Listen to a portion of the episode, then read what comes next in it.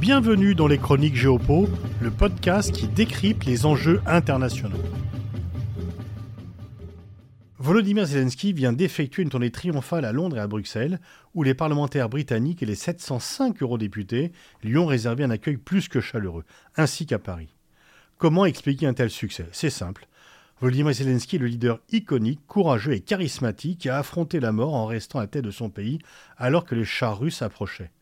C'est le leader d'un pays martyr, puisque bombardé, massacré par une Russie menée par un leader qui est lui parfaitement répulsif, brutal et répressif et détesté par les Occidentaux. Volodymyr Zelensky a compris qu'il fallait jouer sur les opinions publiques pour maintenir, voire augmenter le soutien à l'Ukraine.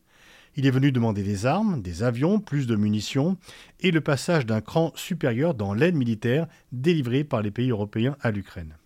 À Bruxelles, il est également venu demander une procédure express d'adhésion de l'Ukraine à l'Union européenne. Zelensky défend admirablement l'intérêt national de son pays. Mais pour les autres dirigeants européens, l'intérêt national consiste-t-il à accéder à toutes ces demandes?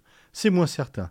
Qu'il faille aider l'Ukraine à lutter militairement contre la Russie pour reprendre les territoires perdus depuis le 24 février est une évidence partagée par tous les Occidentaux en raison de la grave violation du droit international par Moscou mais que cette atteinte au droit de l'Ukraine donne à Kiev un droit irrémédiable et rapide à adhérer à l'Union européenne est quelque chose de très différent.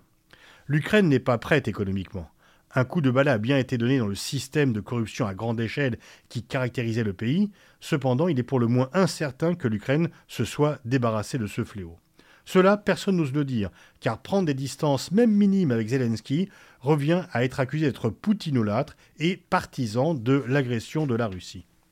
Roberta Metsola, la présidente du Parlement européen, a affirmé dans son allocution de bienvenue à Zelensky que l'Ukraine était l'Europe et que l'avenir de cette nation était au sein de l'Union européenne. Sur Twitter, le président du Conseil européen, Charles Michel, lui a aussi souhaité Bienvenue chez vous, bienvenue dans l'Union européenne. C'est une véritable course à l'échalote entre les institutions pour apparaître le plus favorable à l'Ukraine, la même à laquelle nous assistons entre les différents dirigeants européens une course à laquelle le président Macron participe lui-même, soucieux de se laver de l'accusation d'avoir été trop longtemps partisan d'un dialogue direct avec Poutine. Et voilà qu'il reçoit les félicitations de Zelensky dans le Figaro, le président ukrainien distribuant les bons et les mauvais points des dirigeants européens.